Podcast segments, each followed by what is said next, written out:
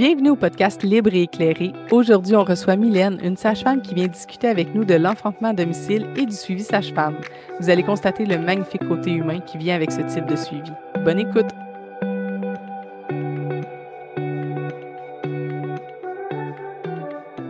Salut, ici Alex et Néo. On est deux doulas complètement passionnés par notre métier. On souhaite redonner aux personnes qui enfantent le pouvoir qui leur revient en informant, en partageant et en discutant de nos expériences en lien avec le monde des naissances. On va communiquer du vrai et du raw pour que tout comme nous, tu sois libre et éclairé.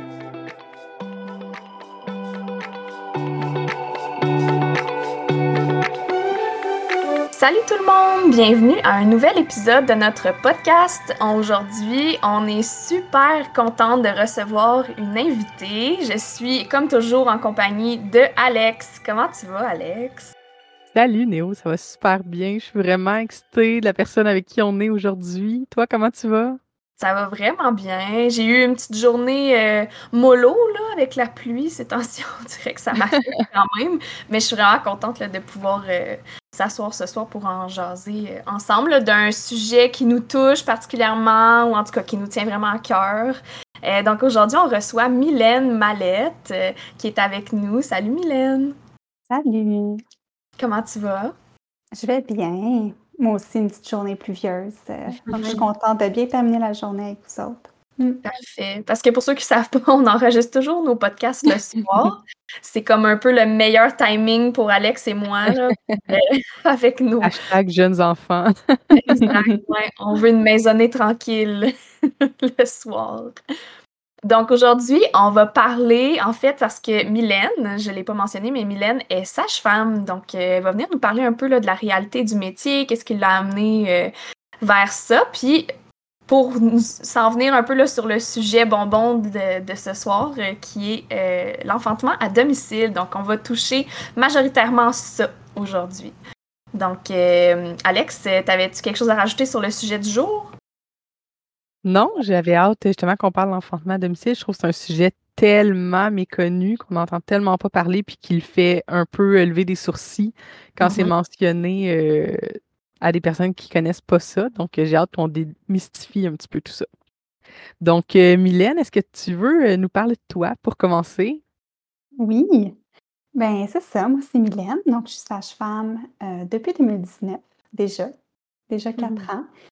Puis c'est ça, moi je travaille en fait en Estrie, donc c'est comme ça aussi, je crois qu'on se, se connaît, on s'est côtoyés à, travers euh, le parcours des naissances. Donc, euh, c'est ça. Puis moi, je suis, euh, je suis, tout comme vous, une passionnée des naissances. C'est ça qui m'a amenée dans le monde, dans le monde de la sage-famerie. Donc, ça a été assez, assez tôt là, que j'ai su que je voulais faire ça comme travail. Puis, de fil en aiguille, c'est devenu un rêve, voire une obsession de, de, de pouvoir avoir la chance, parce que je pense vraiment qu'on a la chance de pouvoir euh, être témoin des, euh, de la force des femmes au quotidien, puis euh, de la magie des naissances. Donc, c'est ça. Puis c'est un sujet vraiment chouchou, là, les accouchements, l'enfantement à domicile, comme vous dites. Donc, je suis contente. Quel âge, mettons, là, tu as comme découvert, tu dis vraiment tôt, c'est quand? Ben, c'est vraiment tôt, mais pas si tôt en même temps, dans le sens où euh, j'étais quand même rendue fin secondaire, début cégep, puis j'étais en train de me demander ouais, où est-ce que je m'en vais, tu sais.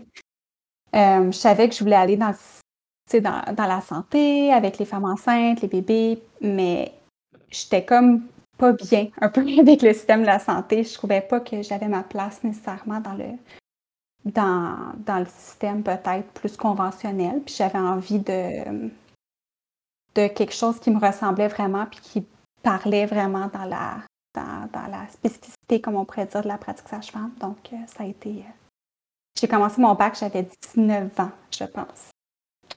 C'est fou, hein? ouais. À 19 ans, j'étais pas du tout dans, dans ce monde-là. Fait que c'est quand même incroyable de penser que, tu une femme sans mm-hmm. enfant qui, qui veut vraiment se lancer là-dedans, là. Qu'est-ce qui t'a donné, là, le... Mm. Comment t'as entendu parler de ça, les sages-femmes? Puis qu'est-ce qui t'a donné le, le, petit sparkle, là? Mm. En fait, ça a été ma mère qui euh, a voulu être suivie par des sages-femmes après ma naissance. Puis, ben, euh, malheureusement, elle n'a pas pu parce qu'elle a eu des, des jumeaux. Mais euh, c'est elle qui m'a mis en fait la puce à l'oreille. Elle voyait ça euh, en moi, je pense. Puis euh, ça m'a donné l'envie d'aller faire des recherches. Puis comme j'ai dit tantôt, une fois que j'ai commencé, je ne pouvais plus arrêter. Là. Ça a été vraiment, vraiment révélateur. Ouais. Puis, étant donné que c'est si méconnu, est-ce que tu veux nous parler un peu de c'est quoi un suivi sage-femme? Qu'est-ce que ça inclut? Euh, une question, par exemple, que je reçois souvent, c'est est-ce que ça prend un suivi avec un médecin en parallèle? Qu'est-ce que mmh. c'est finalement? Oui, ben nous aussi, on, reçoit souvent cette question-là. Puis en effet, c'est vraiment méconnu. Dans le fond, un, suivi avec une sage-femme, c'est un suivi de grossesse, comme un suivi, euh, en fait, comme un suivi avec un médecin, dans le sens où on accompagne vraiment les femmes, les couples à travers la grossesse dès le test positif, dans le fond. Donc, dès ce moment-là, les femmes peuvent appeler euh, à au service de sage-femme dans leur région. Puis, euh, on se retrouve en fait là, à, faire le suivi de grossesse avec elles. Donc, exemple, on peut venir prescrire les échographies, faire les prises de sang, faire les suivis en lien avec ça. Mais euh, je pense que ce qui est super important aussi de le nommer, c'est que c'est pas juste le suivi médical, c'est qu'on prend aussi une grande importance, puis ça fait partie de la façon qu'on qu'on reçoit les couples dans nos, dans nos bureaux, c'est qu'on on prend vraiment le temps de regarder avec eux comment ils font, puis c'est pas juste l'aspect médical de la grossesse, parce que c'est pas juste ça, euh, accueillir un enfant dans mm-hmm. une vie, là, c'est toutes les composantes dans la vie qui changent. Donc, on prend le temps de voir le côté psychosocial, comment ça va dans l'adaptation de la famille, le boulot, tout ça. Donc, c'est des beaux grands rendez-vous ensemble. Puis, on finit par créer souvent des liens d'amitié même avec, euh, les femmes qu'on suit. Euh, donc, c'est ça. Puis, euh, on est aussi présente à l'accouchement. Donc, on a la responsabilité, en fait, là, médicale à l'accouchement, comme aurait un médecin. Euh, puis on offre les trois lieux de naissance, donc on va pouvoir plonger dans un des lieux plus tard, mais le, domicile, euh, la maison de naissance ou l'hôpital. Puis ensuite, ce beau suivi-là, il se continue jusqu'à six semaines postnatales. Donc on retourne à la maison, on va voir maman bébé.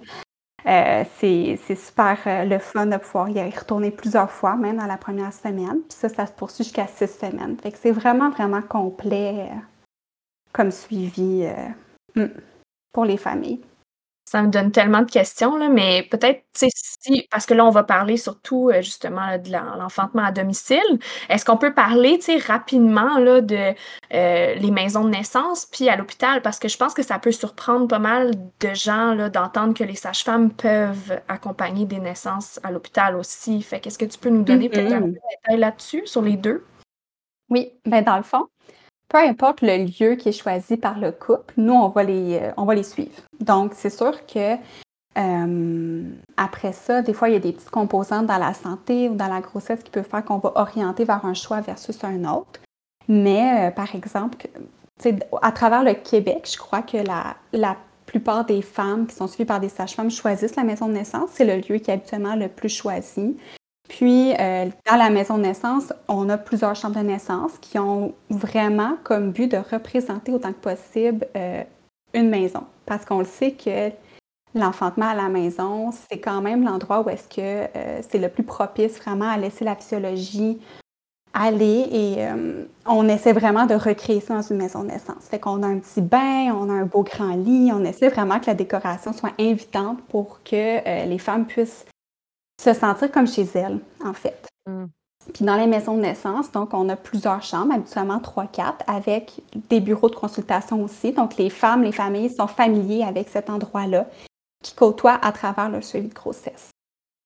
Euh, puis par la suite, en fait, après la naissance, il y a aussi un séjour qui est possible avec la maison de naissance. C'est ça qui est comme l'avantage un peu de ce lieu-là, c'est que les femmes les familles peuvent se déposer après la naissance, recevoir un beau plateau de fruits euh, fait par les assistantes natales, puis euh, savourer un peu ce bonbon-là avant de retourner à la maison, avoir de l'aide à l'allaitement aussi. Donc, tu sais, le séjour est d'environ 24 heures maximum, là, 3 à 24 heures maximum après la maison de naissance. Puis, ben, l'hôpital, c'est un peu différent comme concept dans le sens où ben, on est dans l'hôpital, mais les femmes ne sont pas admises, donc elles ne sont pas côtoyées par les médecins ou euh, les infirmières. Dans le fond, c'est vraiment, ils restent avec l'équipe de sages-femmes, donc on occupe seulement les lieux. On utilise les quatre murs, on utilise un peu le matériel, mais sinon, euh, ça reste la même philosophie avec la, sage-femme qui est présente, puis on quitte après le après l'accouchement. Environ trois heures après le temps que, que tout le monde va bien. C'est fascinant de, de, voir ces différents types d'accompagnement-là. On, on, on, a vraiment une là, de la sage-femme, puis ça, c'est quand on la connaît déjà. Mais le de voir toutes ces options-là, c'est vraiment euh, super agréable. J'aimais ça tantôt quand tu expliquais le, le suivi, qui a vraiment un côté particulièrement humain. Là. Moi, pour avoir vécu les deux, j'ai deux suivis euh, à l'hôpital avec des médecins, tout ça, plus classique si on veut, et un suivi avec une sage-femme en dernier. Et malgré que c'était mon troisième, donc au troisième, tu sais, un peu où tu t'en vas, tu sais ce que tu t'apprêtes à faire, tu te sens plus équipé, tu es déjà parent et tout ça. C'est très différent, tu sais, dans un premier, mais j'ai trouvé que tout était différent. Puis quand les gens me demandent la différence entre les deux, j'ai de la misère à, à nommer juste une, deux choses. Là, je suis comme, c'est deux mondes complètement différents. Puis même, justement, si j'étais euh, un troisième bébé, les rendez-vous avec ma sage-femme duraient tout le temps comme au moins 45 minutes. Là alors que j'imaginais que j'avais comme rien à parler vraiment. Mais c'est ça, le côté humain est vraiment, vraiment mis de l'avant.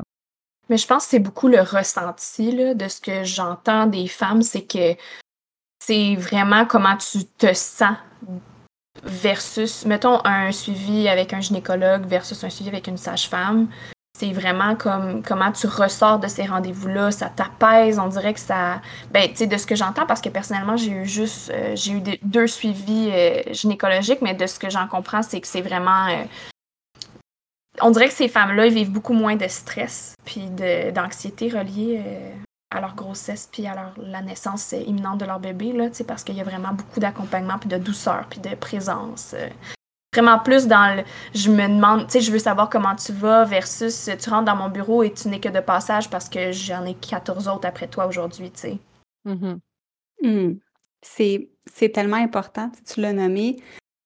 Pour nous, c'est en fait la raison pourquoi on prend aussi ce temps-là, c'est parce qu'on sait que c'est important de créer ce lien de confiance-là à travers le suivi. C'est aussi ce qui va permettre que euh, le jour de la naissance, on va être capable aussi de bien accompagner le couple, puis que euh, ça soit vraiment un suivi et un accouchement personnalisé. Parce qu'il n'y a pas une femme, il n'y a pas un bébé, il n'y a pas une grossesse qui est pareille. Euh, donc, de prendre ce temps-là, ben, c'est tout aussi important. Puis on va aussi des fois comprendre des facettes de qu'est-ce que la femme va vivre dans sa vie, puis des fois, ça va venir se transposer dans qu'est-ce qu'elle va vivre dans sa grossesse. ça nous permet de mieux comprendre aussi, là, des fois, des, des choses plus du côté médical qui, qui sont intimement reliées. donc, c'est super important. Mm.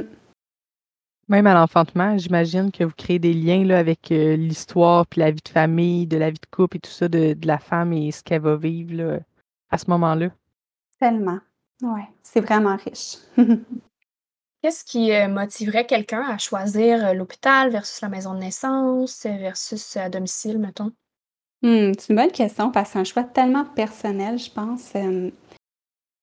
tu vois, moi, où ce que je pratique à Granby, en fait, en Estrie, on, est nous, on est un point de service. Donc, je ne l'ai pas mentionné tantôt, mais comment ça fonctionne, c'est que vu qu'on n'est pas une maison de naissance, on fait vraiment les rendez-vous de suivi à un CLSC, puis la maison de naissance est plus loin. Donc, par exemple, les femmes qu'on suit, euh, la majorité, la maison de naissance peut se retrouver à 45 minutes, même une heure, même un peu plus euh, de route. Donc ça, c'est sûr que ça motive un choix quand on sait qu'il y a une distance à parcourir, euh, surtout en, en accouchement. C'est pas juste une distance à parcourir n'importe quel jour. Donc, je crois qu'à cause de ça et aussi à cause de, hum, du bouche à oreille, des belles expériences, euh, hum, les valeurs, tout ça, des fois, euh, ça peut teinter la décision. Puis nous, on se retrouve à avoir beaucoup, beaucoup d'accouchements à domicile dans notre, euh, dans notre coin. Donc, c'est dans les alentours du 80% ce qui est dans quand même, je crois, le plus haut de la province, si je peux me permettre. Vraiment élevé. Good job. Ouais. Mais ce qui peut venir influencer peut-être la décision. Il y a certaines personnes qui se sentent plus en sécurité en maison de naissance ou à l'hôpital et d'autres, c'est à la maison. Donc, je pense que c'est vraiment la chose qui va motiver, puis avec raison, la décision. Donc, certaines personnes, par exemple, euh, aussi apprécient à la maison de naissance qu'il peut avoir un séjour des fois plus long. Exemple, avec la fratrie, ça peut permettre euh, de se reposer, de se déposer avant de retourner plus dans le petit brouhaha de la vie euh, quotidienne. Donc ça, c'est un avantage de la maison de naissance que j'entends souvent. Puis, euh, mais c'est vraiment une réflexion tellement personnelle. Ouais. Vraiment. Toi, Alex, là, euh, tu as vécu, ben, on, en avait déjà parlé un peu là, de où est-ce que tu avais enfanté, mais tu veux-tu le redire un peu puis nous expliquer un peu qu'est-ce qui avait motivé tes choix à toi là, par, rapport à ça? Euh, oui, mais en fait, c'est tellement simple. Moi, euh, ben c'est ça, j'ai une famille vraiment qui ne m'a jamais parlé de, des sages-femmes, pas par tabou quoi que ce soit. Je pense que mes parents connaissent pas vraiment ça non plus. Euh, mes parents viennent euh, d'un petit village et tout ça, euh, où il y a à peine un hôpital, donc vraiment les sages-femmes ne sont pas présentes. Donc je connaissais pas ça du tout, du tout, du tout.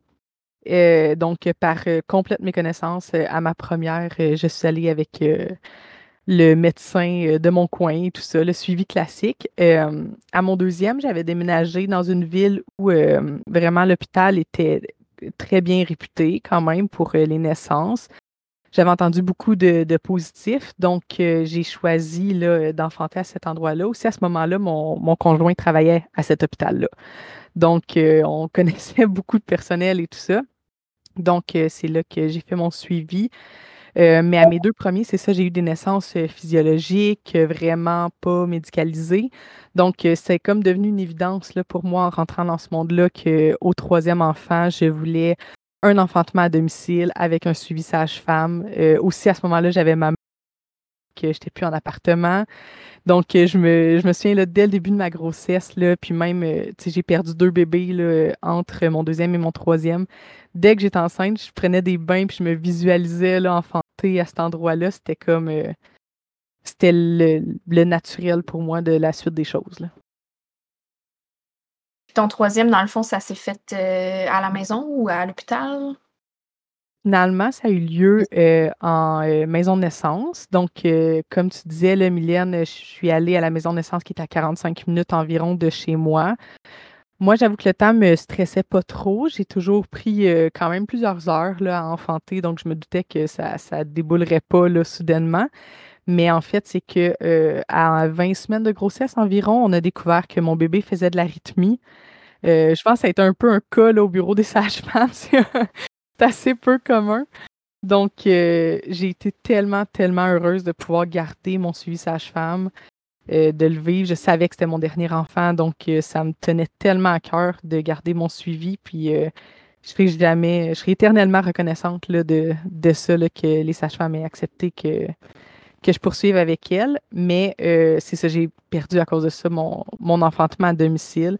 C'était vraiment un gros deuil, mais en même temps, je comprenais vraiment pourquoi. Puis ça a tellement passé proche que je vive ça directement à l'hôpital que été vraiment contente que mm-hmm. ce soit en maison de naissance. Puis l'expérience en maison de naissance, c'est ça aussi, là, quand on me demande la différence, euh, tout est différent là, entre enfanter à l'hôpital ou en maison de naissance. Là, ça n'a rien à voir, les deux. Mm. Mais ça me fait penser parce que tu t'en parles un petit peu, puis ça faisait partie des sujets qu'on voulait aborder avec Mylène, mais c'est quoi les. Parce que je, pense qu'il y a quand même des critères un peu là, pour pouvoir avoir un suivi sage-femme. Fait que ça serait quoi, mm-hmm. en gros? Oui, ben dans le fond, pour, euh, pour le suivi sage-femme, c'est, en, en général, euh, c'est d'avoir une grossesse qu'on dit à bas risque. Fait que, c'est sûr que euh, aussi d'être en, bonne santé. Donc, par exemple, c'est très rare, c'est très, très rare que c'est pas possible, par exemple, d'avoir un suivi sage-femme, mais il y a, il y a malheureusement des petites exceptions. Par exemple, des femmes qui, qui ont un antécédent de santé qui serait assez majeur, qui ferait que ça pourrait avoir un impact sur grossesse. Donc, euh, c'est pour ça qu'on fait un survol ensemble, en fait, au premier rendez-vous de l'histoire de la santé de la femme, puis voir, euh, en fait, s'assurer qu'elle est éligible. Puis après ça, ben, il y a des choses dans la grossesse, par exemple, qui peuvent faire que, malheureusement, encore une fois, on, réfère vers un médecin. Donc, je donne un exemple. Euh, par exemple, si finalement on découvre que c'est des jumeaux, c'est une heureuse nouvelle, mais c'est une grossesse qu'on dit qui est un peu plus à risque, qui demande un peu plus de surveillance. Donc, ça, c'est plus un suivi avec un médecin. Donc, il y a des choses comme ça, tant dans les antécédents de, de, santé que dans la grossesse, qui peut faire des fois que qu'on peut, euh, qu'on ne peut pas malheureusement suivre ces femmes-là. Euh, puis sinon, après ça, ben, la majorité du temps avec les lieux de naissance, habituellement, les trois lieux sont quand même assez, assez accessibles. C'est des fois un peu comme tu as nommé, Alex, il peut y avoir des petites choses en cours de route finalement, des, qui, euh, qui font que le lieu de naissance il change, mais parfois c'est plus au niveau de la proximité de l'hôpital. Euh, certaines femmes, par exemple, dans notre région, sont plus loin d'un hôpital, donc c'est dans ce temps-là parfois qu'on va venir avoir une discussion éclairée avec le couple. Euh, si par exemple il y a quelque chose dans la grossesse qui pourrait, qui pourrait faire que peut-être que la famille serait mieux, un peu plus proche à l'hôpital. Mais c'est vraiment des cas rares. C'est beaucoup du cas par cas, mais la très grande majorité du temps, il n'y a vraiment aucun souci. Là, puis euh, la majorité des gens pourraient enfanter à domicile si elles le souhaitent. Là. Ben oui, tellement. D'ailleurs, ça rentre bien là, dans une question qu'on voulait te poser. C'est quoi les, avantages d'enfanter à domicile selon toi? C'est pourquoi on prendrait cette décision-là alors que c'est si méconnu dans notre société? Ben oui, puis tu sais, c'est tellement une bonne question. C'est très méconnu, puis c'est encore, tu sais, on, on pense des fois encore euh, à l'image de la sage-femme qui va arriver avec la sauge, puis euh, les tam-tams, tu sais, ça peut faire partie, mais c'est pas vraiment, euh, pas vraiment la réalité. Puis c'est sûr que l'accouchement à la maison, tu sais, c'est c'est vraiment l'endroit qui va habituellement, la majorité du temps, permettre que la femme soit vraiment au plein, là, en plein dans ces hormones qui vont aider vraiment à favoriser le bon déroulement de l'accouchement, mais aussi à ce qu'elle euh, se sente bien. C'est sûr que je dis la majorité du temps parce que je pense que c'est tellement individuel d'une personne à l'autre. Puis l'important, c'est que la personne se sente en sécurité, se sente à l'aise. Parce que quand, que, quand on accouche, hein, quand on enfante, euh, les deux hormones, bon, l'oxytocine, les endorphines, on, on le sait, c'est des hormones super timides et à la fois super essentielles pour que, pour que tout se passe bien et, euh, et que, que, la, que la naissance puisse avoir lieu. Donc, d'être c'est sûr qu'à la maison, euh, habituellement, bon, on est dans un environnement connu, un environnement familier. Euh, il y a moins justement d'inconnus puis de surprises dans l'environnement. C'est aussi un environnement qu'on contrôle. Tu sais, exemple, qu'on a faim, on peut aller chercher un petit quelque chose à manger. C'est un frigo que vous avez rempli, donc c'est des bonnes mhm. collations sous la main que vous aimez. Euh, tu sais, donc c'est ça. Tu contrôles plus ton environnement, ton hydratation, les lumières, tu peux les contrôler, plus tamiser, moins. Euh, qu'il fasse pas trop chaud, pas trop froid. Ça peut sembler banal, mais au final, c'est des choses qui ont vraiment un gros impact sur justement le relâchement des hormones.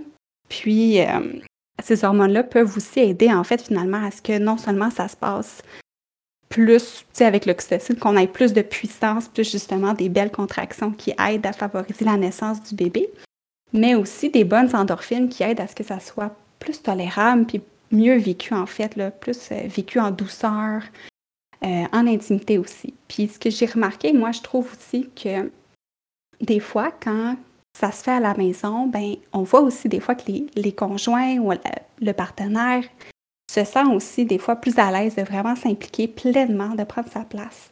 Parce que pour lui ou elle, c'est aussi un environnement qu'il connaît.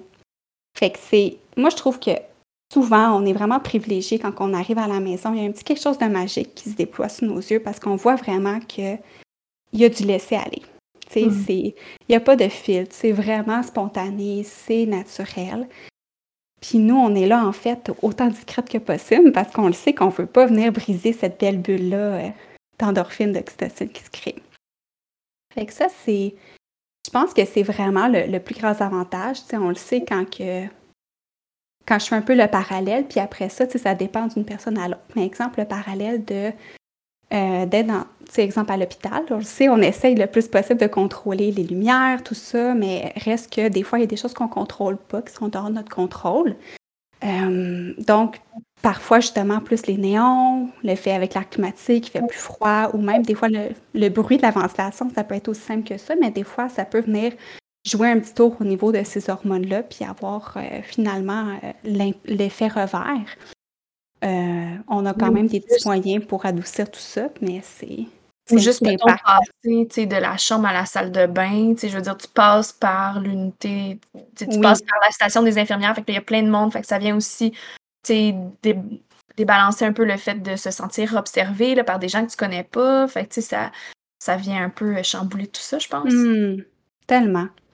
J'ai euh, une collègue qui disait ça euh, l'autre jour, puis ça, ben, en fait, je pense que ça vient d'une sage-femme. Euh, je peux pas reprendre les mots de quelqu'un d'autre, mais quand on, quand y pense, là, enfanter, c'est la suite, en fait, de, du tout début, qui est, bon, la, faire l'amour, concevoir, vraiment d'être dans l'intimité. Puis, quand on vient, en fait, continuer cette, cette suite logique-là, ben, on va venir reproduire vraiment les, les, mêmes, le même environnement propice à ce que, à ce que toute, toute la suite des choses se fasse naturellement. Puis quand on pense à, en fait, le col de l'utérus, c'est vraiment, euh, en autre mots, un sphincter. Fait que c'est vraiment euh, quelque chose qui euh, est habituellement fermé, serré, pour garder bébé à l'intérieur et au chaud. Puis dans le contexte idéal, quand il est vraiment dans un environnement favorable, bien, ça va venir se relâcher, puis laisser aller. Donc, le parallèle qu'on fait, ça peut avoir l'air bizarre, mais c'est comme aller à la selle. c'est notre autre grand sphincter dans notre corps, c'est ça. Puis, euh, ben, aller à la selle, on va pas aller faire ça devant des étrangers dans un, dans un environnement qui nous plaît pas. Puis c'est un peu la réalité. Souvent, on le voit qu'on n'aime pas ça aller à la selle quand on n'est pas chez nous. Ça va vraiment moins, vraiment moins bien. Donc, ça a l'air banal, mais c'est un comparatif un peu de à la maison, tous nos sphincters sont un peu plus relâchés, incluant le col de l'utérus. Donc, on, on joue là-dessus. tellement une belle image, là. Vraiment, là. Euh, je vais l'utiliser maintenant.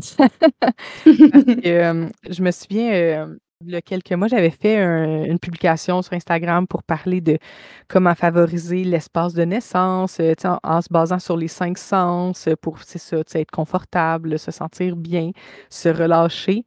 Puis, j'avais eu des questions, quand même, quelques-unes de, de, gens qui me demandaient ça marche-tu vraiment? Ça change-tu vraiment quelque chose Je sentais vraiment beaucoup le, le doute des gens. Mais tu sais, c'est il y a tellement de gens qui disent euh, qu'ils vont jamais à la selle au travail.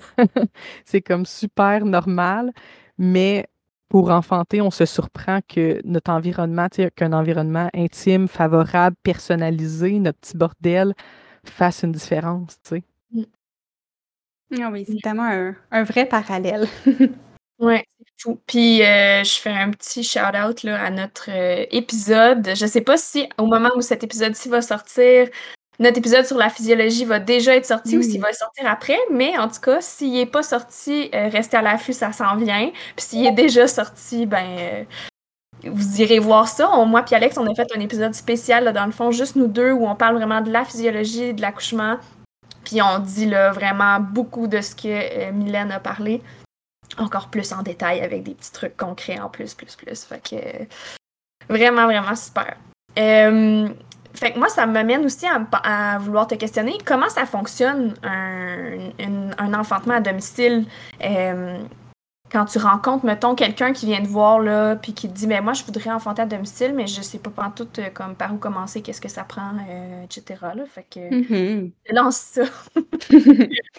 Ben, c'est en fait très simple. Vraiment, là, mm-hmm. c'est beaucoup moins compliqué qu'on le pense. Euh, nous, c'est sûr qu'on est, on est habitués, hein, donc pour nous, c'est, euh, c'est quelque chose qu'on accompagne beaucoup, beaucoup de couples euh, avec l'enfantement à la maison. Donc, tu sais, on commence par, en fait, donner beaucoup d'informations, s'assurer que ça soit vraiment une décision éclairée pour, pour le couple, puis répondre à toutes ces questions-là. On a aussi des pamphlets, on donne de l'information là-dessus.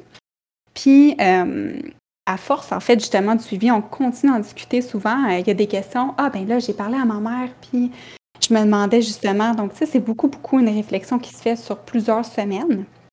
Puis après ça, euh, on fait en fait une visite à la maison. Donc, la majorité des, rendez-vous se font au, euh, CLSC ou à la maison de naissance, mais il y en a une qui est réservée pour aller voir cette belle maison-là qu'on prévoit accoucher. Puis, honnêtement, ça permet vraiment de, moi je trouve, de s'imprégner un peu de l'espace de naissance. sais, oui, ça, ça a aussi un côté plus de venir valider que, que tout est beau, surtout pour que nous, on puisse, euh, on puisse venir installer le matériel qu'il faut un peu là, pour, le, pour la naissance. Puis des fois, c'est pour donner des petits, euh, des petits conseils, par exemple, par rapport euh, à par exemple, les entrées. Donc, ça s'assurer que les entrées soient dégagées si jamais on doit quitter rapidement, par exemple en ambulance, ou encore essayer de dégager une, une, petite table au niveau de la chambre pour qu'on puisse mettre un peu de matériel. Donc, nous, on s'assure de vraiment apporter tout le matériel qu'on remet justement au couple vers 35-36 semaines quand on vient voir la maison. Puis, ce matériel-là, il y a à la fois du matériel vraiment de base, là, comme, euh, comme ce qu'on retrouve euh, à l'hôpital.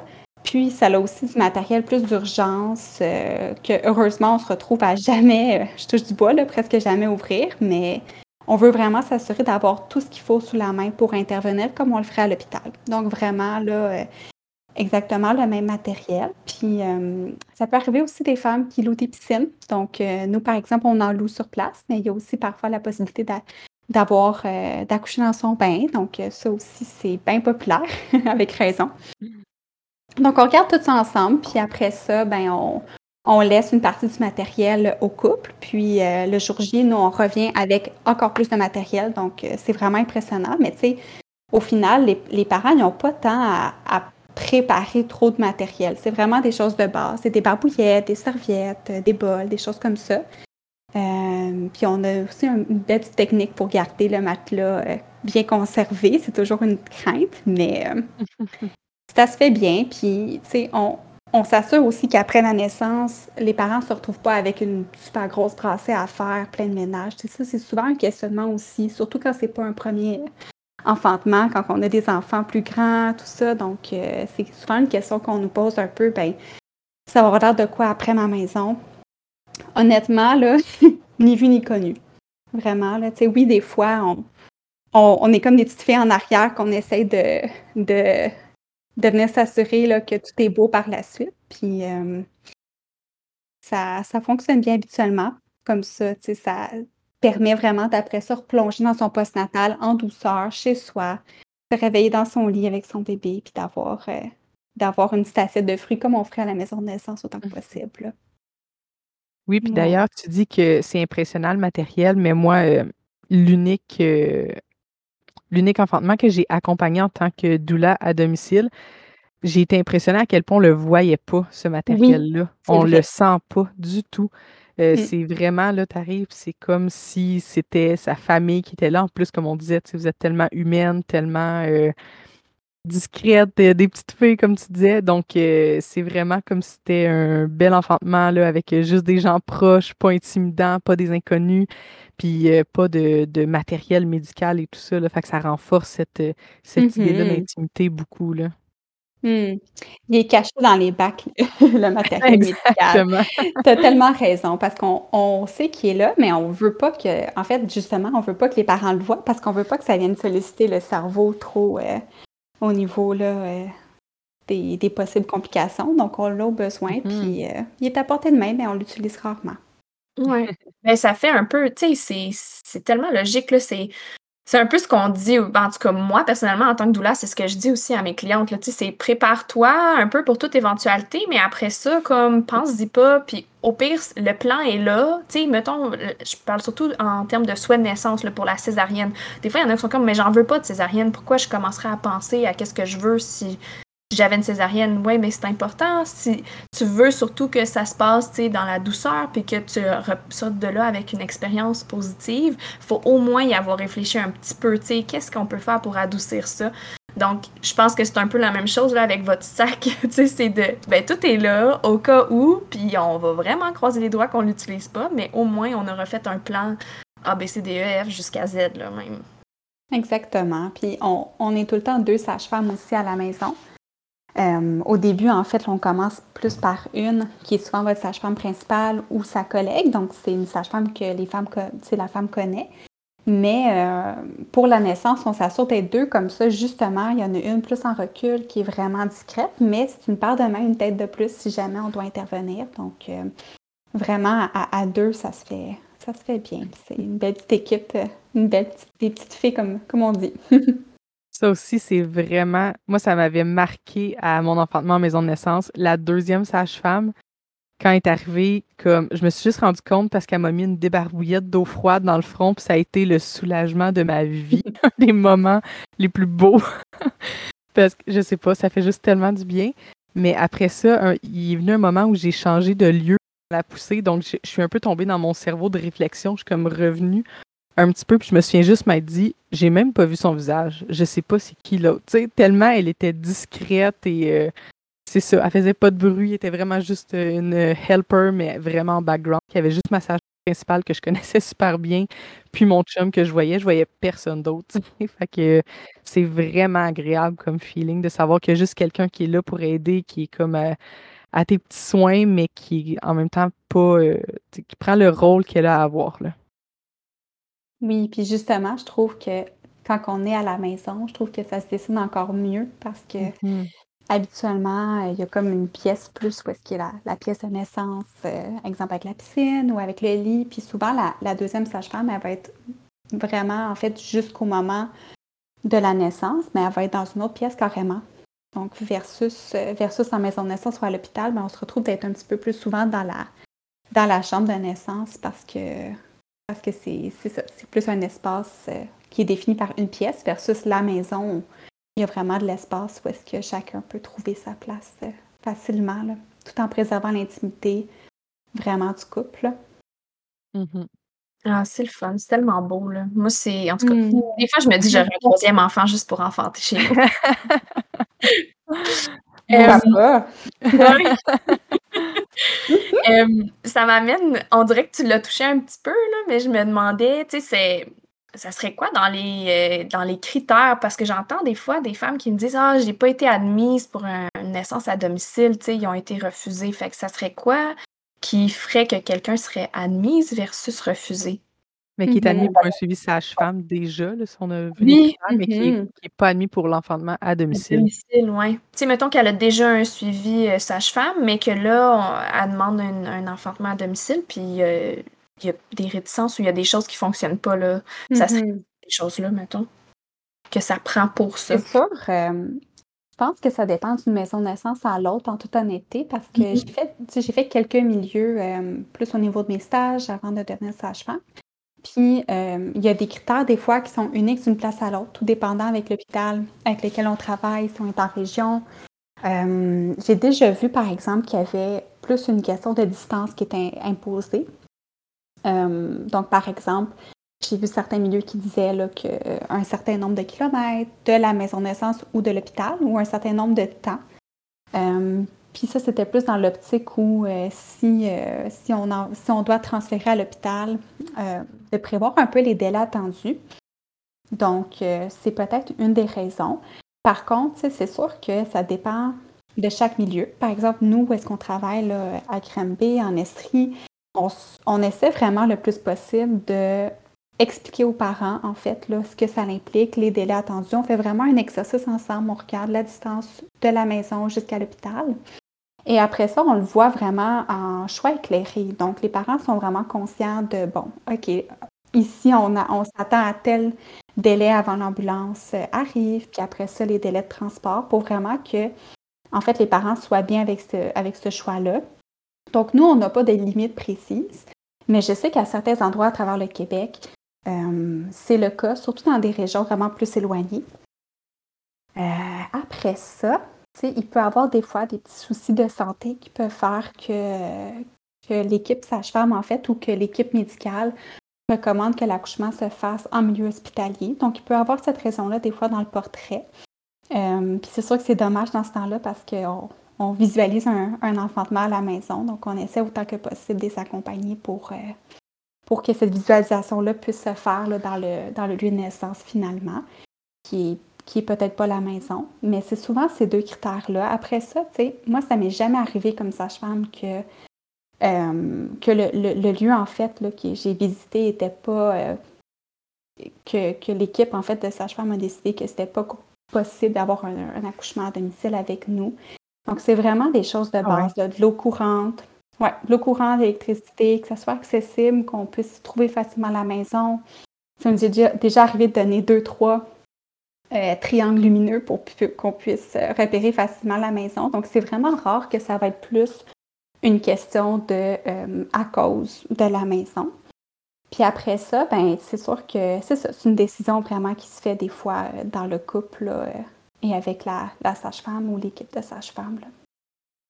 Super. J'avais déjà entendu aussi là, euh, des histoires de comme circulation dans la maison ou euh, ah, Mmh. euh, tu sais, est-ce qu'un appartement, ça a l'air d'être vraiment niaiseux comme question, mais est-ce que quelqu'un qui habite dans un appartement pourrait avoir euh, un enfant Mhm. à domicile? C'est pas, euh, c'est pas du tout niaiseux, c'est une très bonne question.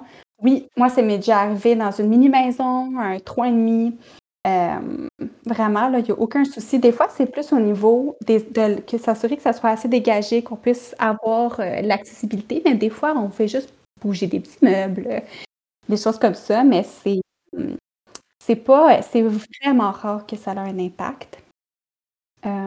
Parce qu'en réalité, nous, on, on- va s'adapter avec le couple. Moi, ça m'est déjà arrivé des accouchements sur le plancher de la salle de bain qui était toute salle de bain. Euh, c'est même déjà arrivé dans l'escalier. Donc, euh, tu sais, en réalité, même si on prévoit euh, que ça va être dans cette pièce-là, on sait bien que quand bébé naît, bébé naît, il n'y a, rien, euh, y a rien à faire. Donc, c'est sûr que nous, on a comme un petit cabaret là, tout, tout discret qu'on traîne des fois quand que, justement la, la femme se trouve à marcher dans sa maison puis qu'on sait que c'est c'est vraiment une question de minutes. Mais honnêtement, là, l'environnement en tant que tel, c'est vraiment pas que ça va être euh, que ça va avoir un impact au point qu'on qu'on va discuter avec la femme que c'est pas approprié pour la naissance. Là. La majorité du temps, quand, que, quand c'est une maison, c'est une maison que vous viviez dedans, il n'y a pas de problème. Là. C'est tellement merveilleux d'entendre ça. J'allais dire justement, je trouve ça tellement fou parce que surtout quand tu dis, tu sais, euh, dans un escalier, dans une mini salle de bain, c'est vous, en tant que sage-femme, qui vous adaptez à la femme et au bébé, à la mise au monde de ce bébé-là. C'est comme ça que ça devrait être partout, dans les milieux hospitaliers, n'importe où. C'est la femme qui enfante. On devrait être là pour elle, pour son bébé, et non elle qui se plie à. Là, je m'excuse, je Mm. m'emballe, là, mais comme elle qui se plie un peu à l'équipe médicale, tu sais, qui, qui aurait ou. euh, en tout cas, anyway, je vais, je vais juste taire ce que je suis en train de dire, pas m'emporter. Mais non. Mais On, ça. on se retrouve avec des mots de dos puis des mots d'épaule, puis on est super contente parce qu'on n'a vraiment pas un travail ergonomique, mais c'est tellement merveilleux. En effet, là, c'est pas, euh, c'est pas, à, pas à nous d'être confortable quand une femme elle accouche. C'est quand une femme enfante. Puis pour retourner à, à ta question, euh, je sais que c'est rare, là, mais des fois, ça peut arriver, exemple, que euh, c'est plus dans les, les grands appartements, les appartements, exemple, à Montréal, avec des escaliers en colimaçon, que là, des fois, ça peut être l'enjeu euh, plus, mais euh, c'est vraiment des cas super, super rares. là. Ou, tu sais, mettons des gros buildings de condos avec un ascenseur, puis tu habites au 25e étage, ça, ça se pourrait, là, qu'il y ait peut-être un. Peut-être. C'est sûr que euh, c'est vraiment, vraiment individuel d'un à l'autre. Ça m'est déjà arrivé d'utiliser l'ascenseur avec nos bacs d'accouchement à domicile. C'est sûr qu'il nous faut un plan B si jamais l'ascenseur ne fonctionne pas, mais euh, c'est pas un non catégorique. C'est vraiment, on évalue sur place qu'est-ce que ça dit. Puis des fois, ça m'est déjà aussi arrivé de, de contacter l'équipe d'ambulanciers puis d'évaluer un peu euh, la situation avec eux, de voir si. En fait, parce que souvent, le, le souci, c'est la, la civière. Donc, on essaie de regarder avec l'équipe. Puis, s'ils ont, un- ils ont un plan plus avec une chaise, par exemple, dans l'escalier, ben, on essaie le plus possible que ça soit possible pour les familles, tout en sécurité. Là. Donc, euh, habituellement, ça va bien. Je trouve ça tellement le fun. C'est vraiment du cas par cas. C'est vraiment comme à discuter avec vous pour voir. Tu sais, c'est pas une liste de OK, ça te prend ci, ça, ça, ça. Absolument. Puis il n'y a pas de, de latitude. Tu sais, c'est vraiment. euh, Ouais, c'est vraiment discutable et malléable. Je trouve ça vraiment super. À quel Mm. point c'est adapté à la personne qui enfante, là, parce que tu sais, on entend beaucoup cette différence-là de, euh, tu sais, euh, on n'enfante pas parce que le, personnel médical est là, le personnel, le personnel, pardon, médical est là parce qu'on enfante. Donc, c'est vraiment cette culture-là que j'ai rencontrée, moi, euh, à travers euh, les sages-femmes, puis la beauté est, vraiment belle parce que c'est pas tous les médecins, évidemment, là, qui, qui vont penser l'inverse de ça, mais on le ressent parfois dans certains suivis médicaux plus à l'hôpital. Donc, c'est le fun de, de voir cette culture-là là, qui est répandue à travers les suivis sages-femmes, de, de s'adapter vraiment à chaque individu, à chaque situation. Là. Hmm, c'est la beauté. euh, c'est la beauté de la chose, puis c'est la base aussi quand on travaille avec l'être humain. Il n'y a, pas, euh, y a pas une recette magique. Là, une autre question qui a peut-être l'air niaiseuse, mais qui est comme tellement, tellement souvent posée, euh, parfois par les conjoints, conjointes aussi, qui eux sont là pour euh, s'inquiéter derrière tout ça. Est-ce que c'est aussi sécuritaire d'enfanter à domicile que d'enfanter à l'hôpital? Mmh, c'est une bonne question. c'est sûr que, tu sais, moi, je répondrais oui, parce que sinon, je ne ferais pas ce travail-là. C'est sûr que pour moi, la sécurité, c'est super important, puis j'y crois beaucoup. Euh, en petite, euh, petite tranche, là, en fait, euh, dans les années 90, là, ils ont fait des études au niveau du ministère dans le processus de légalisation de la pratique sage-femme. Puis, il y a beaucoup, en fait, l'idée, c'était de venir évaluer est-ce que la pratique sage-femme au Québec est sécuritaire. puis, honnêtement, ça a été vraiment, vraiment des belles une belle révélation, des belles statistiques, tant au niveau de euh, chez la mère, mais aussi chez le bébé.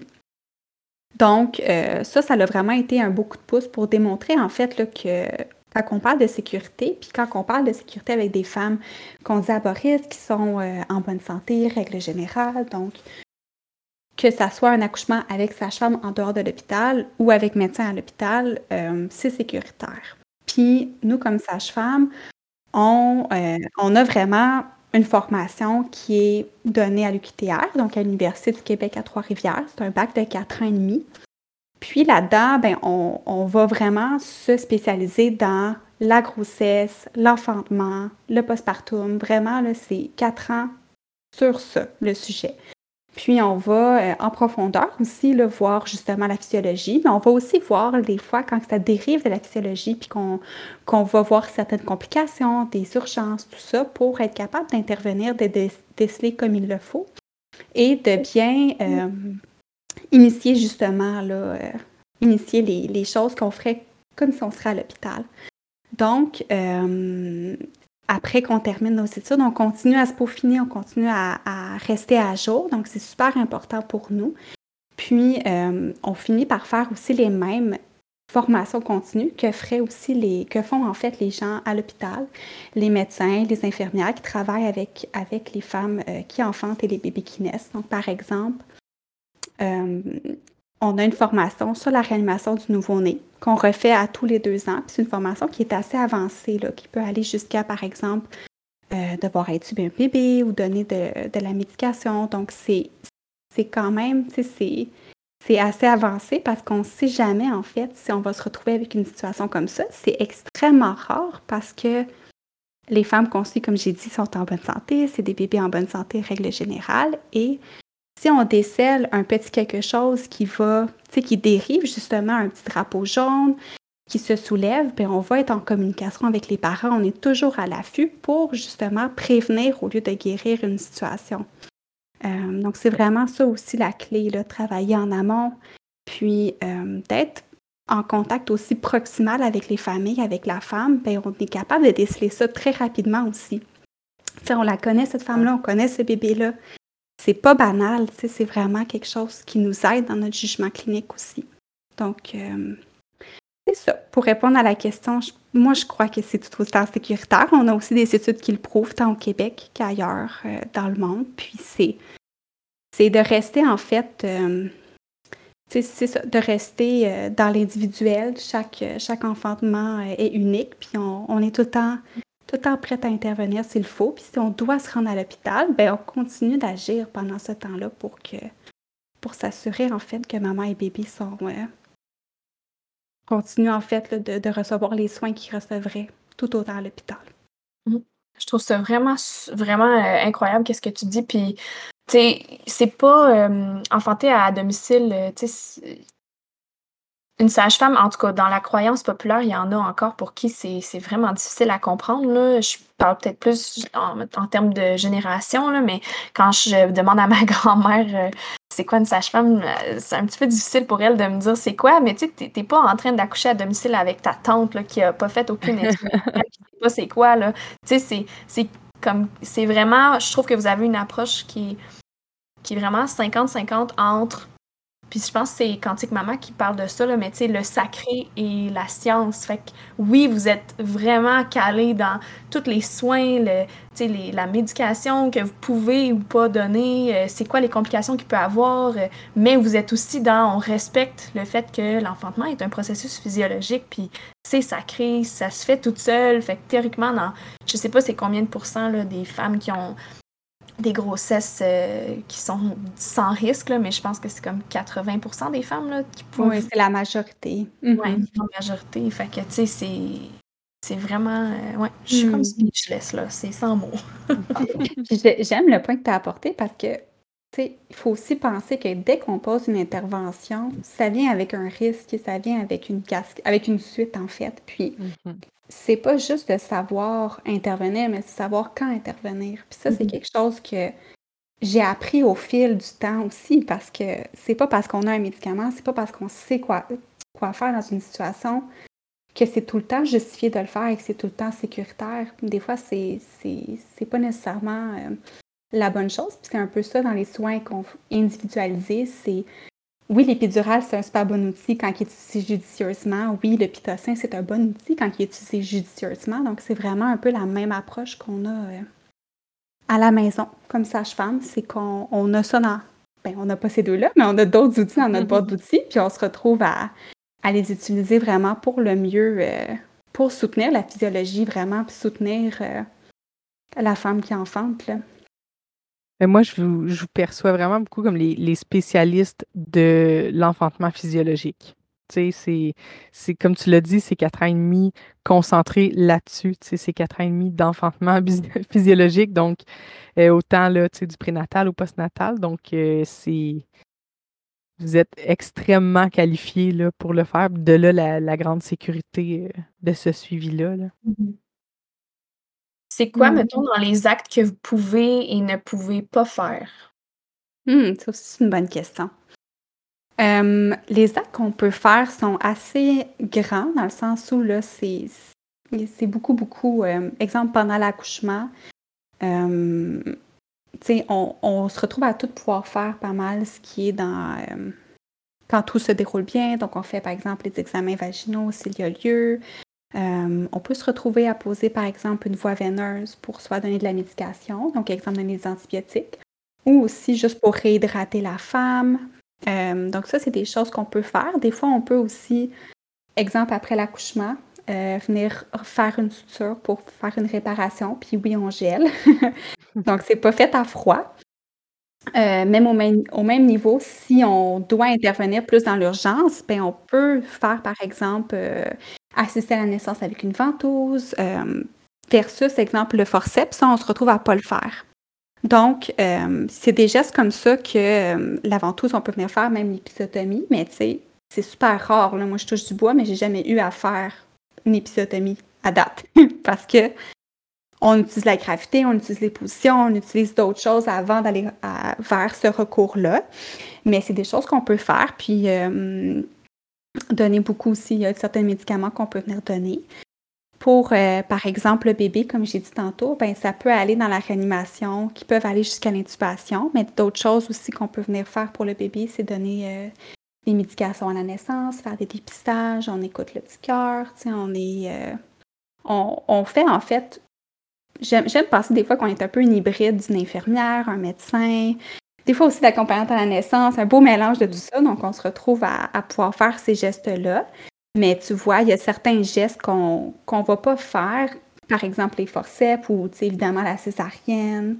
Euh, on va pas venir nécessairement, on peut pas venir faire ces gestes-là. Puis même chose, exemple avec euh, l'épidural, c'est vraiment plus avec un anesthésiste. Donc, euh, je sais pas si ça répond à ta question, mais c'est un, peu, euh, un peu ça le portrait. Oui, ben, c'est parce que, tu sais, j'entends souvent des, euh, des femmes autour de moi qui disent Ah, c'est tellement dreamy, là. Le... je m'excuse tellement pour les anglicismes, hein, parce que mon chum, il, est, anglophone, fait que, mettons qu'à la maison, c'est vraiment franglais. Mais tu sais, c'est. Les gens que j'entends disent Ah, c'est tellement dreamy, un suivi sage-femme, genre, je rêve de ça. Ah, mais moi, je veux vraiment l'épidurale. Fait que là, c'est comme. Ah, sais, est-ce que tu peux avoir le meilleur des deux mondes? Je, hmm. Il y a comme une limite à ce que vous pouvez faire. Fait que je pense que c'est là aussi que, que c'est de considérer toutes les options avant de se lancer vers un suivi sage-femme parce que, a priori, c'est souvent des femmes qui veulent pas de médication. C'est ça? Oui, c'est ça. C'est sûr que l'épidural, ça peut arriver que ça fasse partie du parcours de naissance euh, de ce bébé-là, de cette maman-là. Puis c'est quand même un outil qui, euh, que j'ai déjà vu qui a été bénéfique dans certaines situations. Mais c'est sûr que euh, la majorité du temps, on, on, le sait que c'est quand on vient vraiment privilégier la physiologie. C'est un peu ça, le, suivi sage-femme, c'est vraiment une confiance innée dans le corps de la femme que la femme sait faire, sait, sait mettre au monde pardon, son bébé, puis chaque bébé sait naître aussi. Donc, nous, on, croit vraiment beaucoup à ça. C'est pour ça aussi qu'on a pris la décision comme, comme, euh, comme sage-femme de vraiment accompagner puis de se mettre le focus sur euh, l'accompagnement des femmes, euh, l'accouchement en fait naturel. Mais ça arrive parfois, surtout les femmes qui ont des accouchements qui sont un peu plus longs dans le temps ou l'intensité est vraiment un maximum, qu'on se retrouve à se retourner vers l'épidural en temps et lieu. Puis c'est pas un échec non plus. Je pense que ça fait partie de l'histoire de ce, de ce bébé-là qui, qui, devait naître de cette façon-là. Mais aller, aller vers une sage-femme, en fait, ça permet, je crois, un peu comme avec une accompagnante à la naissance. Quand on a les deux, ça, c'est vraiment un beau duo. Mais ça permet d'aller chercher, tu sais, d'aller chercher, en fait, tout ce qu'on peut pour s'aider à vivre une expérience le plus dans la physiologie, puis le plus en douceur possible. Puis ça avait une aussi, je pense, chercher son pouvoir comme femme, de prendre des décisions dans son accouchement, de prendre des décisions dans son processus d'enfantement. Puis faire tout ça, ben, ça va souvent aider la femme à avoir une expérience positive de son enfantement. Tu sais, je pense que c'est ça le plus important. Après ça, euh, épidural ou pas, l'important, c'est vraiment que ce soit un vécu positif, puis un, que, que c'est ça, ça peut être bien vécu par, euh, par la femme. Ça m'amène tellement bien euh, tout ce que tu dis à, ma prochaine question que je me posais. Comment vous accompagnez les personnes qui enfantent qui sont déçues de perdre leur suivi sage-femme, que ce soit en cours de grossesse ou pendant l'enfantement à cause justement d'une demande épidurale, par exemple, mmh. euh, ou de, perdre le lieu de naissance qu'ils désiraient aussi? Donc, euh, comme moi, par exemple, quand finalement je ne pouvais plus enfanter à domicile, qu'est-ce que vous faites pour accompagner ces gens-là? Oui, c'est sûr que c'est tout le temps des, des deuils à différents niveaux. Hein. C'est c'est pas toujours facile. Mais tu sais, dans l'exemple, pour donner l'exemple de l'épidural, parce que c'est quand même quelque chose quand on parle des, euh, des transferts, donc des cas qu'on voit à l'hôpital alors que finalement c'est un accouchement qui était à la base prévu à l'extérieur de l'hôpital. Euh, c'est sûr que nous, on va venir accompagner le plus possible dans, dans l'optique où la femme est rendue là pour elle dans son histoire. Donc, c'est nous, on le voit pas comme un échec, mais c'est sûr que la femme, souvent, dans, dans le souhait, dans la visualisation, quand ça se passe pas quand on le pensait, ben c'est sûr que ça vient avec un deuil. Puis ce deuil-là, des fois, ça prend plusieurs jours, des fois plusieurs semaines, des fois plusieurs mois à revivre, en fait, là, euh, à vivre ce deuil-là. C'est sûr qu'on invite la femme autant que possible être dans le moment présent. Puis on la rattache à tout ce qui est concret, tout ce qu'elle a le contrôle dessus, tout ce qui se passe en ce moment qui est beau, puis de rester en contact avec son bébé parce que même si c'est un détour sur la route, ben continue quand même à travailler fort. Puis son bébé aussi continue à travailler fort pour euh, vers la rencontre euh, l'un de l'autre. Donc on essaie vraiment autant que possible de rester. En fait, on n'est plus responsable de médicalement parlant, mais euh, on essaie autant que possible de rester dans le portrait là, pour, euh, pour vraiment les soutenir là-dedans. Puis ça m'est arrivé aussi d'accompagner les femmes dans des, dans des rituels, en fait, qu'on appelle un peu de rebirth. Donc, de, mm. de, revivre un petit peu leur processus de naissance, puis de revivre leur enfantement pour mettre un petit baume sur cette blessure-là, des fois, qui peut rester. Puis, euh, mm, c'est important. Ah, c'est vraiment bon. Puis ça me je me demande justement là, tu sais, parce que dans votre formation, vous vous avez beaucoup, euh, l'accès sur justement, le côté médical, mais là, avec tout cet accompagnement-là, j'imagine que vous avez beaucoup de cours aussi, euh, de relations d'aide, euh, ça ressemble à quoi? Ouais, c'est vraiment un beau, un beau mélange. je te dirais, c'est la première année est vraiment plus, focus sur des cours de préparation ça ressemble un peu à des cours de médecine en, toute honnêteté, mais vraiment avec une lentille sur le corps de la femme puis le bébé pour aller vraiment chercher cette, cette expertise-là. Puis après ça, on plonge dans les stages. Puis c'est là où est-ce que dans les stages, on fait, euh, on fait trois ans en fait de stage. Là. Donc c'est, je me rappelle plus le nom, mais je pense que c'est autour de 1300 heures de stage en moyenne. Et ça fait quand même beaucoup d'expérience qu'on peut euh, être témoin de justement voir des sages-femmes accompagner des femmes des couples dans, euh, dans ces vécus-là. Donc, c'est vraiment là, je te dirais, où est-ce qu'on. En tout cas, moi, c'est là où est-ce que j'ai vraiment appris le plus, dans des situations où est-ce que j'étais. Parfois, tu sais, aussi, j'ai fait un stage à l'étranger, donc des fois, dans des situations qu'on est confronté aussi à, à, des choses différentes. Donc, euh, donc ça, c'est un gros morceau. Puis, ben, à travers ces, ces trois années-là de stage, on a des cours euh, en même temps, donc des cours plus où est-ce que justement on regarde selon l'évolution un peu euh, euh, le côté plus médical, mais on a des cours aussi par exemple de communication, relationnelle, donc ces cours-là sont super intéressants, puis on a comme des, justement pour permettre de s'outiller un peu dans des situations comme ça, mais c'est beaucoup je trouve sur le terrain qu'on qu'on peaufine, qu'on peaufine ça. Ouais. Euh, votre savoir-être, dans le fond, là, ça, ça, ça prend Puis moi, je pense que quand on a une belle intention comme personne, ben ça transparaît. Puis après ça, c'est, c'est vraiment d'être présente, en fait, d'être à cœur ouvert, d'être... Euh, d'avoir une d'avoir un à cœur ouvert avec une belle intention. Puis habituellement c'est, en fait c'est ça que les gens souvent ont besoin c'est d'être accueillis dans leur vécu. Puis un peu comme avec l'idée des tentes rouges tu sais c'est c'est de mm-hmm. pouvoir euh, déposer le vécu sans jugement puis d'être euh, libre là-dedans. Là. Mm. Oh wow. C'est tellement une belle approche. C'est.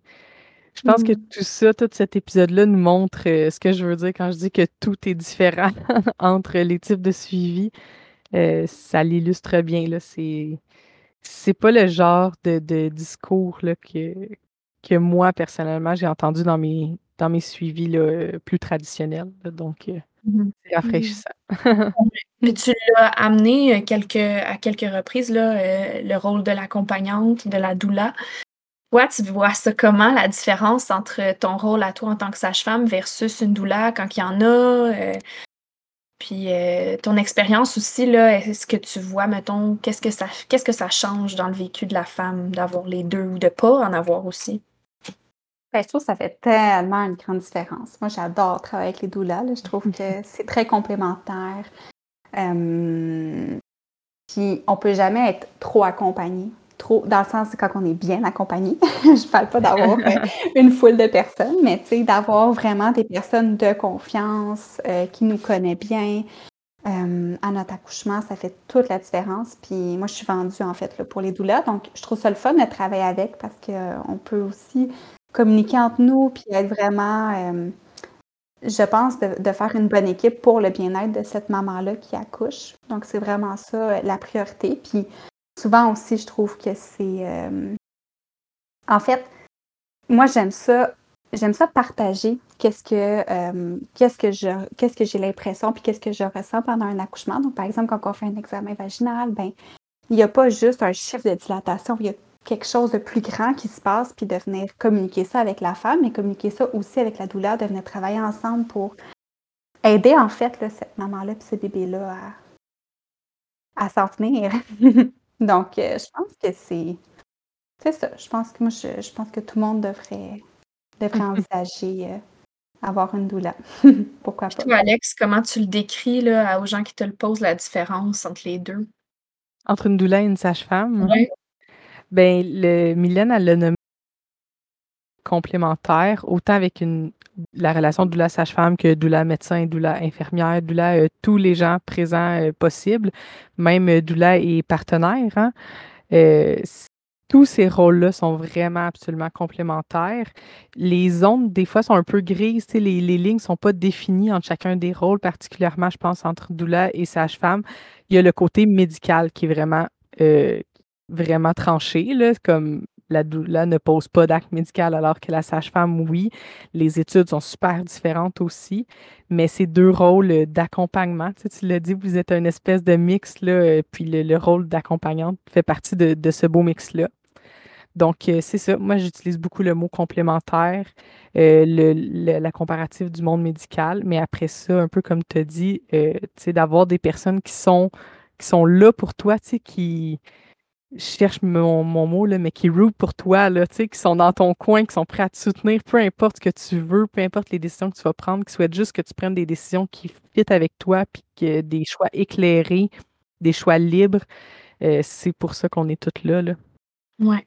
Je peux partager peut-être une tranche de vie, là, mais moi puis Mylène, récemment, on a vécu un enfantement euh, ensemble. Ben, en tout cas, il y a eu des petites Mm. péripéties, mais je veux dire, moi, j'avais une cliente qui était suivie par un suivi sage-femme par Mylène. Puis, euh, tu sais, j'ai vraiment vu la complémentarité de nos rôles. Tu sais, j'ai... C'est, c'est vraiment différent, puis ça, ça se complète. Tu sais, j'ai... Je trouve que, mettons, on- il y en a beaucoup qui se demandent ah, si j'ai déjà un suivi sage-femme, ça sert à quoi d'avoir une doula? Mais tu sais, c'est vraiment pas la même chose. La relation que tu as avec ta doula, euh, tu sais, moi, ma cliente, je la textais à toutes les semaines pour savoir comment qu'elle allait. On a fait beaucoup, beaucoup de rencontres ensemble de plusieurs heures à la maison. La sage-femme, tu sais, c'est aussi de l'accompagnement. Il y a aussi un soutien émotif, mais c'est beaucoup plus médical. Donc, il y a quand même cette partie-là que moi, je ne touche pas, pas en tout. fait que, tu sais, quand elle a des questions plus à ce niveau-là, ben, c'est beaucoup plus vers toi qu'elle se tournait. Euh, puis, Mhm. pendant le travail, c'était tellement beau de. Moi, c'était la première fois que j'a- j'accompagnais avec une sage-femme, puis j'ai tellement aimé ça parce que justement, j'ai beaucoup appris aussi. Tu sais, tu me donnais beaucoup de détails sur tout ça, puis j'ai vraiment aimé être considérée en tant que, que, que personne qui était là pour l'enfantement aussi. Tu sais, des fois, c'était vraiment comme si on travaillait ensemble en équipe. Là. On se parlait euh, tout bonnement là, dans la cuisine pour voir, euh, ben là, ça serait quoi la prochaine étape? Qu'est-ce que tu penses de ça? Puis, tu sais, on chuchotait. Puis après ça, tu t'en allais faire tes petites notes de dossier dans la chambre. Tu sais, puis moi, je retournais voir ma cliente, je faisais des points dans le dos. Tu sais, c'était comme, c'était vraiment beau de voir ça, cette, cette- les deux mondes, tu sais, qui viennent se croiser, puis euh, d'être Ah ouais. vraiment là pour le couple. Hmm, C'était le fun. Puis ça, ça permet vraiment, je trouve, de, de déployer pleinement, tu sais, le bien-être que cette femme-là a pu recevoir, puis a pu vivre, tu sais, malgré, comme tu as dit, les petites péripéties, oui, euh, on, on contrôle pas beaucoup de choses en- dans, dans ce processus-là, mais ça, on peut le contrôler, ce qu'on qu'on reçoit, puis ce qu'on offre, en fait, là, comme soutien, là. Ouais. On ressent vraiment souvent une belle ouverture là, des, des sages-femmes là, à notre présence, c'est, c'est vraiment le fun. Puis moi, j'ai même déjà été à un rendez-vous de suivi prénatal là, avec euh, ma cliente là, à une sage-femme pour que toute l'équipe qui serait fort probablement présente euh, à l'enfantement se, se voit euh, avant. C'est, c'est, c'est génial, là, c'est optimal pour euh, encore qu'il y ait une belle cohésion là, au jour J. là. Ah, c'est tellement une bonne idée. J'adore ça. Ben, ça ressemble à ça, hein? À la fin de notre épisode, on a eu une vraiment belle discussion. Je sais pas pour, euh, pour toi, Alex, là, mais On aurait encore discuté des heures comme d'habitude. Comme à chaque épisode, on conclut finalement. C'est un sujet qu'on pourrait parler longtemps, de l'accouchement à la maison, puis... euh, hmm. On manquera pas de sujets de sitôt pour le podcast parce que vraiment, euh, c'est ça, tous les sujets peuvent être infiniment approfondis, j'ai l'impression. oui, vraiment. As-tu une petite dernière chose que tu voulais dire euh, par rapport à ça, sur ton rôle de sage-femme? euh, comme un petit mot de la fin pour euh, Hmm. inspirer? Bonne question, hey boy. Ben, tu sais, moi, je, suis- ben, un, je suis vraiment contente que vous m'avez invitée. C'est vraiment, euh, c'est un bel honneur. Puis, moi, je suis vraiment une grande passionnée de, du monde des naissances, mais aussi de l'enfantement à domicile. C'est vraiment un privilège, moi, je crois, de pouvoir être sage-femme, de pouvoir euh, accompagner, être témoin de la force des femmes au quotidien, puis de pouvoir, euh, de pouvoir aussi accompagner les couples dans leurs décisions, puis les décisions euh, amènent vers des super beaux chemins de transformation. Donc, il y en a beaucoup, en fait, dans mon milieu qui choisissent l'accouchement à la maison, puis c'est, euh, une des raisons pourquoi j'aime autant ce milieu-là. Mais euh, que ce soit la maison, l'hôpital ou la maison de naissance, je pense que l'important, c'est que, que ce couple-là se sente bien, puis à l'aise et en sécurité. Donc, euh, c'est ça. J'espère que ça l'a... des fois, ce texte, ça peut répondre à des petites questions, démystifier. Ouais, certainement. Au-delà de nos attentes, je pense que ça a vraiment illustré. Je pense que ça va être un bel épisode envoyé à tous euh, mes clients qui, qui doutent de la sécurité de cette pratique-là ou euh, des fois Ouais. leurs partenaires, leurs familles qui sont inquiets là, dans ces décisions-là et tout ça. euh, ça vient vraiment démystifier tout ça. Merci tellement de ta présence Ben, et ça de tes mots. plaisir. Puis, tu sais, des fois, dans des situations comme ça, d'appeler aussi un service sage-femme puis de demander de parler à une sage-femme si on a des questions, d'aller à des séances d'information aussi, on en a souvent. Puis, les femmes qui sont suivies par des sages-femmes déjà, ben, des fois, dans, de venir avec sa mère ou justement venir avec quelqu'un qui se questionne par rapport au lieu de naissance, ben, des fois, ça permet. Moi, j'en ai eu des fois des super belles discussions avec des, euh, des belles-mères, même médecins. C'est, cool, puis ça, ça permet vraiment de. Tu sais, on veut que tout le monde soit, euh, soit euh, comme on dit en anglais, on board, là. Donc, on veut que tout le monde soit avec-. OK avec le plan de match. C'est ça. C'est ça. Mhm. Ouais. Wow. Ah, je suis vraiment contente Mm. de, cette, de ce- cette belle discussion, ce bel épisode. Es-tu active sur les réseaux sociaux, toi, Mylène? Euh, ben, je suis active pour regarder ce qui se passe, mais je suis pas très active. C'est Donc, bon. euh, En tout cas, si jamais vous voulez un suivi avec Mylène depuis que vous habitez proche euh, de Granby, ben oui. Ben oui, si jamais vous êtes dans la région, nous, en fait, euh, je dis Granby, mais c'est toute la, c'est toute la région de Haute-Yamaska, puis même, tu sais, Coansville, Sutton, tout ça. Bon, Donc, c'est quoi, là? c'est ça. Donc, nos bureaux sont à Granby, mais, mais on se retrouve à couvrir pour tout ce beau territoire-là. Donc, euh, donc euh, oui, moi, je suis prête à répondre à toutes ces questions. Si S'il y a des femmes qui ont envie de m'écrire sur Instagram, il n'y a pas de souci. Génial. On va mettre euh, le lien de ton Instagram, le lien euh, de, du suivi là, des sages-femmes de Grenby, ainsi que le lien euh, du podcast, euh, du Instagram du podcast dans, les, dans la description de l'épisode. Exact. Fait que vous pouvez euh, tous nous suivre à libreéclairé.podcast sur Instagram. Puis euh, merci tellement, les filles, pour cette belle discussion. Je suis vraiment contente. Hmm, merci. Merci. On se revoit pour un prochain épisode de Libre éclairé. Bye. Bye.